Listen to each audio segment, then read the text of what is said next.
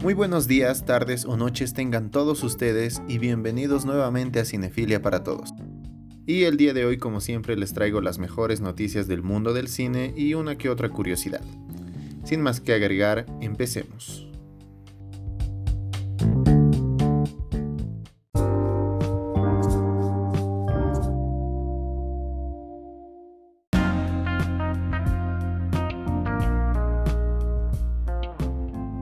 Para empezar este capítulo de Noticine les hablaré de 10 secuelas que son buenas aunque no lo parezcan. Esta idea de que las secuelas nunca fueron buenas pues no logran alcanzar el golpe o el éxito de la primera está muy clavada en nuestras mentes. Sin embargo, hay excepciones a esta regla. Por eso ahora les comentaré de estas 10 mejores secuelas. La primera es Los Mercenarios 3 de Patrick Hughes del 2014. Combinando a los hombres más potentes del género de acción de Hollywood, esta franquicia pegó el primer golpe en 2010, mientras que la segunda entrega dio al personaje de Arnold Schwarzenegger, Trench Mauser, un mayor protagonismo y obtuvo una crítica y taquilla más desdeñable. La tercera entrega apenas generó interés, sin embargo, en realidad la trama no es mala si se olvida lo que ya habíamos visto, volviendo a juntar al equipo para ponerle cara a cara con su cofundador, quien ahora quiere destruirlos. En esta segunda secuela se suman además Antonio Bandera y Wesley Snipes. Y sí, puede llegar a ser chocante la tercera porque tenemos la introducción de estos novatos o niños, mismo caso que pasa en Bad Boys for Life, donde los veteranos ya no tienen tanto protagonismo y deben darle pie a los nuevos reclutas. La segunda es El regreso de la momia de Stephen Sommers del 2001. Tras el éxito abrumador de La momia, que vio la luz en 1999, Universal Pictures rápidamente dio luz verde a una secuela, que llegó a los cines exactamente dos años después. Las críticas en realidad fueron mixtas, y solo por volver a ver cómo fue el debut en la gran pantalla de Dwayne The Rock Johnson merece una segunda oportunidad. Y mucho más si se tiene en cuenta que llegó después de El Rey Escorpión. Vamos con el 3, Spider-Man 3 de Sam Raimi del 2007. Cierto es que este título es el peor de la trilogía clásica de Spider-Man protagonizada por Tobey Maguire. Pero es que las dos anteriores habían conseguido cumplir unas expectativas tan altas que es sencillo verla como una película mala. Sin embargo, en realidad no lo es tanto. Vale que el cineasta intentó abarcar demasiadas historias a la vez, nublándonos un poco el cerebro, pero si se vuelve a darle una oportunidad buscando resaltar lo bueno sobre lo malo, la actuación memorable y digna de los memes que se hacen hoy en día de Toby Maguire es una de las mejores. Y sí, no hay que dejar de lado ese lado cómico que le dio el protagonista, porque solo por eso en la mayoría de los casos es recordada. 4. Grease 2 de Patricia Birch de 1982. Grease es un clásico atemporal y eso significa que nunca nadie volverá a estar a la altura jamás en la historia. Sin embargo, si se ve Grease 2 olvidando por unos instantes la maravilla que nos regalaron John Travolta y Olivia Newton-John, en realidad la cinta tiene sus propios encantos con el nerd de Michael Carrington, interpretado por Maxwell Caulfield, intentando seducir a la popular Stephanie Sinon, interpretada por Michelle Pfeiffer. Los personajes tienen una química igual de buena y las actuaciones musicales son igual de pegadizas. La quinta, Predator 2 de Stephen Hopkins de 1990. Predator no se ganó inmediatamente el gran reconocimiento que ahora tiene, no, le costó un poco ser vista como una de las mejores películas de aliens de todos los tiempos. Pues lo mismo podría decirse de su secuela, que recibió críticas mucho más negativas que su predecesora, y después de casi tres décadas las opiniones parecen comenzar a cambiar, porque no es una película mala. Además, Danny Glover demuestra ser un digno sucesor de Arnold Schwarzenegger, convirtiéndose en un héroe de acción inesperadamente brillante. Más que recomendado la pelea del final, obviamente. 6. Tiburón 2, de Janot Swark, de 1978. La franquicia de Tiburón es uno de esos ejemplos que reúnen al mismo tiempo lo mejor y lo peor de la cinematografía de Hollywood. Mientras que la primera entrega nos regaló Steven Spielberg y es considerada una obra de culto, Algunas de sus secuelas forman parte de los largometrajes más vilipendiados de la historia. En un punto intermedio se encuentra la segunda entrega, pues aunque en su momento fuese considerada como una de las peores secuelas de la historia, si ahora se vuelve a ver la franquicia en su conjunto, van a notar que no queda en tan mala posición como las demás. 7. US Marshal de Stuart Baird de 1998. Este spin-off de El Fugitivo fue bastante aclamado por la crítica. Si todavía no la han visto en US Marshal, seguimos de nuevo al mariscal adjunto Sam Gerard, interpretado por Tommy Lee Jones, persiguiendo a un nuevo fugitivo, esta vez interpretado por Wesley Snipes. Vale que los detractores dirán que no está Harrison Ford y que Jones, perdón, el hecho de que Jones volviese al personaje que le valió un Oscar le sirvió a esta película para ser comparada con su predecesora nominada al premio de la Academia. Pero por sí sola y fuera de contexto es un thriller de acción realmente entretenido. 8. Terminator 3 de Jonathan Mostow de 2003. La tercera entrega de la franquicia, La Rebelión de las Máquinas, supuso el inicio de la caída de Terminator, hasta que este año se decidió volver a reiniciar la historia tomando como base el final de El Juicio Final, o sea, la película 2, hablando en tiempo presente, claro, con la consecuente vuelta de Linda Hamilton. Sin embargo, con esta película, Terminator 3, pasa lo mismo que con la franquicia de Tiburón, con la vista atrás no es la peor de todas, ni mucho menos. De hecho, para ser justo, tuvo mucho éxito en taquilla. Y si te pones a ver los reboots o los remakes que se hicieron, esta queda muy bien parada. 9. Psicosis 2, de Richard Franklin de 1983. La obra maestra de Alfred Hitchcock es difícil de superar. Si bien es fácil ver por qué la tercera y la cuarta secuela han sido olvidadas, la segunda entrega no debería vilipendiarse tanto, pues en realidad presenta un argumento sólido si se obvia de que se trata de una continuación. Además, la actuación de Anthony Perkins sigue siendo igual de magistral. Y por último, Batman Forever, de Joel Schumacher de 1995. Batman Forever no suele ser de los títulos más reverenciados por los fans de DC, sin embargo, esta crítica radica más en lo que representó en lugar de lo que realmente fue. Si dejamos de verla como un Batman y Robin, mirando estrictamente la historia, la secuela funciona. En el fondo hay una fuerte narrativa basada en las luchas de Bruce con la dualidad de su identidad, una que Val Kilmer maneja increíblemente bien. Ahora vamos con la segunda noticia y vamos a hablar un poco de Alien 5, pues en declaraciones Sigourney Weaver afirma que existe. Alien reinventó la ciencia ficción a mediados de los 70. Más que reinventarla, sentó las bases para el terror en el espacio y creó una escuela, con muchas películas posteriores basándose en su claustrofóbico planteamiento. Desde que se estrenara la primera entrega, ha habido varias secuelas que han sido ampliando, que han ido ampliando la saga, perdón, a cada paso, en una u otra dirección. Pero desde que vimos Alien Resurrection allá por 1999, eh, no hemos vuelto a ver a Ripley, interpretada por Sigourney Weaver en la gran pantalla.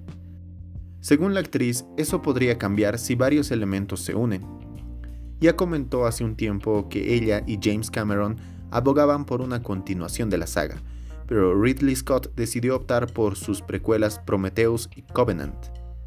Hace algunos años se filtraron en internet varios diseños realizados por Neil Blomkamp sobre una hipotética Alien 5, y al parecer estaban basadas perdón, en algo real, como ha confesado Sigourney Weaver en una entrevista para la revista Empire. Según las declaraciones de la revista, los bocetos se basaban en un tratamiento de guion de Walter Hill, productor de la saga, de más de 50 páginas, con Helen Ripley volviendo a la saga de Alien, pero no tiene claro si se llegará a hacer algún día. Como tal dice, no lo sé, Ridley Scott ha ido en una dirección totalmente diferente. Quizás Ripley ya ha terminado su parte, se merece un descanso. Siempre he sentido que Ripley ha sido una buena compañera, siempre la he tenido en mi estómago. Quizás tarde o temprano se filtre el tratamiento de Alien 5, al igual que se filtraron los diseños de Blockcam. Solo esperemos y deseemos que Ripley se anime y volvamos a ver a la teniente Ripley una última vez luchando contra los xenomorfos. Y siguiendo con el tema de películas de culto, vamos con la tercera noticia y les hablaré de Indiana Jones, quien ha sido elegido como el mejor héroe de la historia. El cine nos ha dejado un buen catálogo de héroes a lo largo de su historia, porque para eso está el cine, ¿no? Para hacernos soñar, para hacernos vivir aventuras y que siempre haya un héroe o heroína que salve el día y haga triunfar al bien. La prestigiosa revista Empire, nuevamente, ha decidido hacer la encuesta de las encuestas con sus lectores, acerca de quién es para ellos el mejor héroe de todos los tiempos. La lista está plagada de nombres conocidos, como Batman, James Bond, Atticus Finch de Matar un Ruiseñor, Imperator Furiosa, Martin McFly, Axel Foley de Super Detective en Hollywood, John Wick, Trinity de Matrix, La Viuda Negra, Samsagas Gamgee de El Señor de los Anillos, entre otros. Pero si uno sobresale por encima de todos ellos es Indiana Jones. Y así lo han querido los lectores. La lista que será publicada por el nuevo número de la revista Empire nos muestra al arqueólogo más famoso coronado en la lista. La saga de Indiana Jones ha sido la base de cientos de películas de aventuras, y sin ir más lejos, las películas de la momia están influenciadas directamente por el personaje de Harrison Ford. Películas como La búsqueda o Guardianes de la Galaxia también tienen su base en la creación de George Lucas y Steven Spielberg. Incluso la saga de videojuegos de Tomb Raider o de Uncharted. Así que, ¿cómo negarle este puesto a este héroe? En la lista que aún no han sido desvelada en su totalidad, encontramos a la teniente Helen Ripley, de nuestra anterior noticia, en segunda posición. El personaje interpretado por Sigourney Weaver en la saga Alien también trascendió obviamente en la pantalla y ayudó a varias generaciones de niñas a darse cuenta de que ellas también podrían ser grandes heroínas. ¿Y ahora qué les parece? ¿Están de acuerdo con Indiana Jones como el mejor héroe? Bueno, pasemos de lado y vamos con nuestra cuarta noticia. Para esta estoy seguro que voy a tocar una fibra muy sensible en todas las personas que amaban el MTV de los 90. Pues también les quiero dar un poco de actualización acerca de un show que nos encantaba. Hablo claramente de Jackass, aquel programa donde los protagonistas hacían bromas pesadas o para bromas, perdón, para autolesionarse y que se veía divertido. Pero se han preguntado qué fue de sus actores? Bueno, pues aquí les contaré de algunos de los más principales. Primero, vamos con Johnny Knoxville, el creador de la franquicia, junto a Jeff Tremaine, y productor de gran parte de los diferentes spin-off. Demostró también que desde el principio que no ser por una de las cabezas pensantes, él iba a quedarse atrás.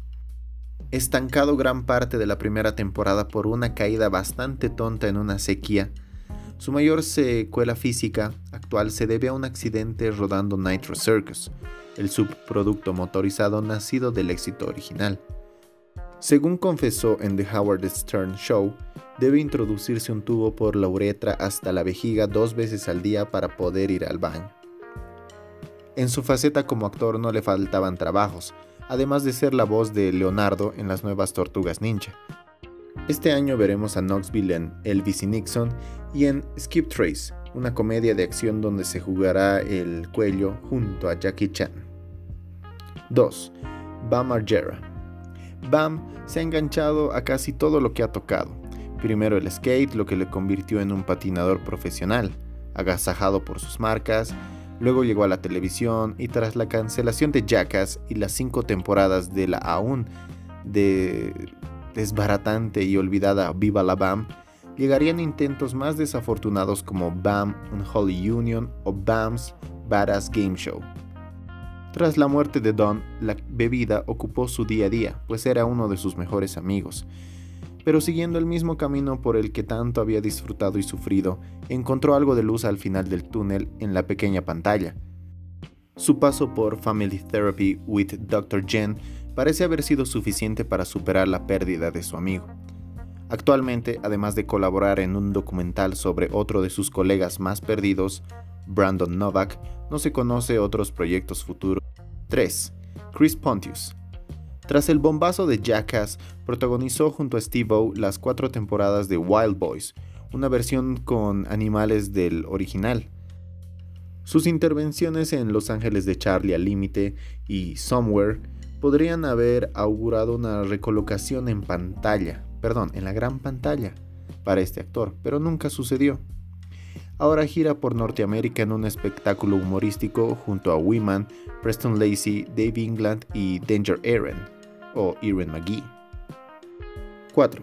Steve-O durante la época de mayor éxito del programa, Steve-O sacó partido a su locura editando DVDs con material no apto para televisión, como Don't Try This at Home, Don't Try This at Home Volumen 2, The Tour, Steve-O Out of the Veil, Steve-O The Early Years, donde demostraba que el abuso al que sometía a su cuerpo no era algo reciente.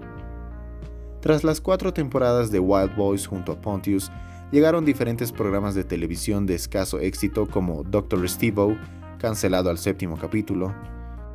Los excesos comenzaron a hacer mella, y después un email en el que confesaba a sus antiguos compañeros su intención de suicidarse, estos le obligaron a pasar una temporada en un psiquiátrico donde, además de aclarar sus ideas, logró desintoxicarse. Ahora, convertido en vegano y activista de los derechos de los animales, sigue colaborando esporádicamente en las giras de sus compañeros cuando la agenda lo permite. Pero su nueva vida le ha llevado a un vicio más peligroso que todas sus adicciones pasadas, el podcasting. 5. Preston Lacey. La carrera de Lacey ha estado plenamente vinculada a Jackass, sirviendo su fama como estrella invitada en producciones de serie Z, que nunca terminan de aparecer fuera del estado donde fuesen realizadas. Si te suenan títulos como Baconhead, TV The Movie, Pledge, This o The Life of Lucky Cucumber, eres un auténtico completista. De este actor, claro. Junto a Weeman, Pontius England y Danger Aaron, hacen una gira por Estados Unidos, como ya dijimos, repartiendo risas en fiestas de graduación. 6. Jason Wiman Acuña. Un skater profesional con acondroplasia era justo lo que necesitaba el programa para terminar de llamar la atención, especialmente si es alguien con la capacidad de Wiman para reírse de sí mismo. Además de girar con sus compañeros por Estados Unidos haciendo acrobacias, sigue ejerciendo de skater a tiempo parcial y es dueño de Wiman Chronics Tacos, una sucursal de una franquicia de comida mexicana. 7. Ryan Dunn, amigo de la infancia de Bam y compañero excelso para gran parte de sus bromas. Dunn fue el primero en pasar a la otra vida, pues ocurrió en junio de 2011 en un accidente de tráfico tras una larga noche de copas. Random Hero dejó para la historia una inmensa colección de gags en los que podemos disfrutar de su habitual perdón, mala fortuna. 8. Dave England protagonista de algunas de las secuencias más escatológicas y desagradables del show, demostraba su pasado como snowboarders profesional como cuando la situación lo requería. Debido precisamente a un accidente en la nieve, England tiene solo un testículo, algo que el resto del reparto siempre ha tenido muy en mente en cualquier excusa o broma. Actualmente participa en la gira norteamericana junto a sus compañeros, como ya dijimos anteriormente. Y por último, Danger Aaron McGee. Tras dejar el surf por una lesión, Danger Aaron encontró hueco en Jackass como uno de los mejores miembros fundamentales a la hora de sufrir a costa de sus compañeros. La broma en la que le hacen creer que ha sido secuestrado por hacerse pasar por un terrorista fue la guinda en el pastel en la película Jackass 2 secundario esporádico en la serie Portlandia, se gana la vida con las actuaciones cómicas junto a gran parte de sus ex compañeros. Y vamos con la última noticia del día de hoy. Una discusión para ustedes también que debería ser muy bien analizada en sus hogares si les gusta la saga de películas de George Lucas. Pues, ¿debería Disney hacer remakes de la trilogía original de Star Wars? Coffee Outlaw se preguntaba en Comic Book si Disney debería hacer las remakes de la trilogía original de Star Wars. Antes de que todos supiésemos entre indignación y rabia, tranquilidad, que la propuesta no es ningún disparate. sabemos que Disney no es precisamente ajena al remake, al menos con sus clásicos animados, a los que está transformando en live action obviamente. Lo hace para dotarlos de una nueva vida y ligarlos a la experiencia infantil de nuevas generaciones. En pocas palabras, Disney ha abandonado un poco el dibujo y se ha adaptado al live action, o sea, a la vida y carne y huesos y todo lo real. Con la trilogía original de Star Wars ha sucedido un milagro, que las películas originales siguen despertando más simpatías y creando más fans nuevos de las nuevas. Eso es verdad, pero sin las precuelas y la nueva trilogía quizás muchos no se hubiesen iniciado en el universo. Sin embargo, lo que se plantea Outlaw es si Disney debería, más allá de expandir la historia de las originales, rehacerlas en la actualidad. Antes de decirnos que no pensemos un poco, lo cierto es que la trilogía original lo que se dice original ya es muy difícil de encontrar. Lucasfilms no ha cesado en mejorar, añadir y modificar escenas mediante CGI para frenar el envejecimiento de la trilogía. El resultado nunca ha sido del agrado de todos y ha creado una unión bastante esporádica, por decirlo, de imágenes. Que su apartado tecnológico y visual va a envejecer es un hecho que hay que admitir, y si no, puede que la sigan estropeando con parches digitales. ¿En serio no querrías ver las originales con duelos de sable láser a la altura de las nuevas? Por otro lado, hemos visto cómo las precuelas y sobre todo las últimas tres cintas no son más que unas semi-remakes de la trilogía original. Sirven para apreciar lo que cuesta crear una historia nueva sin exprimir la nostalgia y sobre todo sin crear paralelismos argumentales con la trilogía original. No hace falta pensar mucho para ver que BB-8 es un remake de R2D2 y que Poe intenta ser Han Solo y que Rey tiene lo mejor de Leia y Luke. En cuanto a Kylo, recordemos que literalmente imita a Darth Vader. Algo similar se podría decir de las precuelas, que se basan en rejuvenecer a los personajes ancianos y en crear padres casi idénticos para los protagonistas. A todo esto se suman películas como Rogue One o Solo, que o bien dan el paso a recuperar a la joven Leia por CGI, o incluso buscan nuevos actores para Han Solo y Lando Calrissian. ¿No sería mejor, más sano, más fácil dejar las películas originales como están, como fueron, y crear nuevas versiones oficiales y no herederos baratos para enganchar a las nuevas generaciones? ¿Cuál de las dos estrategias respetaría más la trilogía original? Y aquí entra en duda una de las preguntas más recurrentes dentro de este universo. Si te has puesto a analizar y ves la trilogía original, la que le sigue, o sea la precuela, la 1, 2 y 3, te parecen basura. Pero ahora recientemente que ha salido la 7, 8 y 9, la 1, 2 y 3 te parecen una joya. Es una visión de épocas, pero de eso vamos a hablar en otro episodio.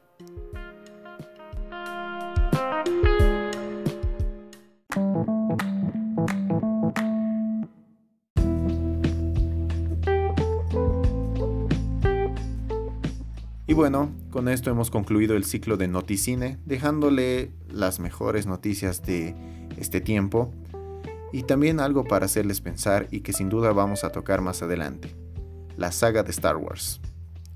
Sin más que agregar, me despido de ustedes deseándoles un excelente día, tarde o noche. Mi nombre es Antonio Mendoza y esto fue Cinefilia para Todos. Gracias.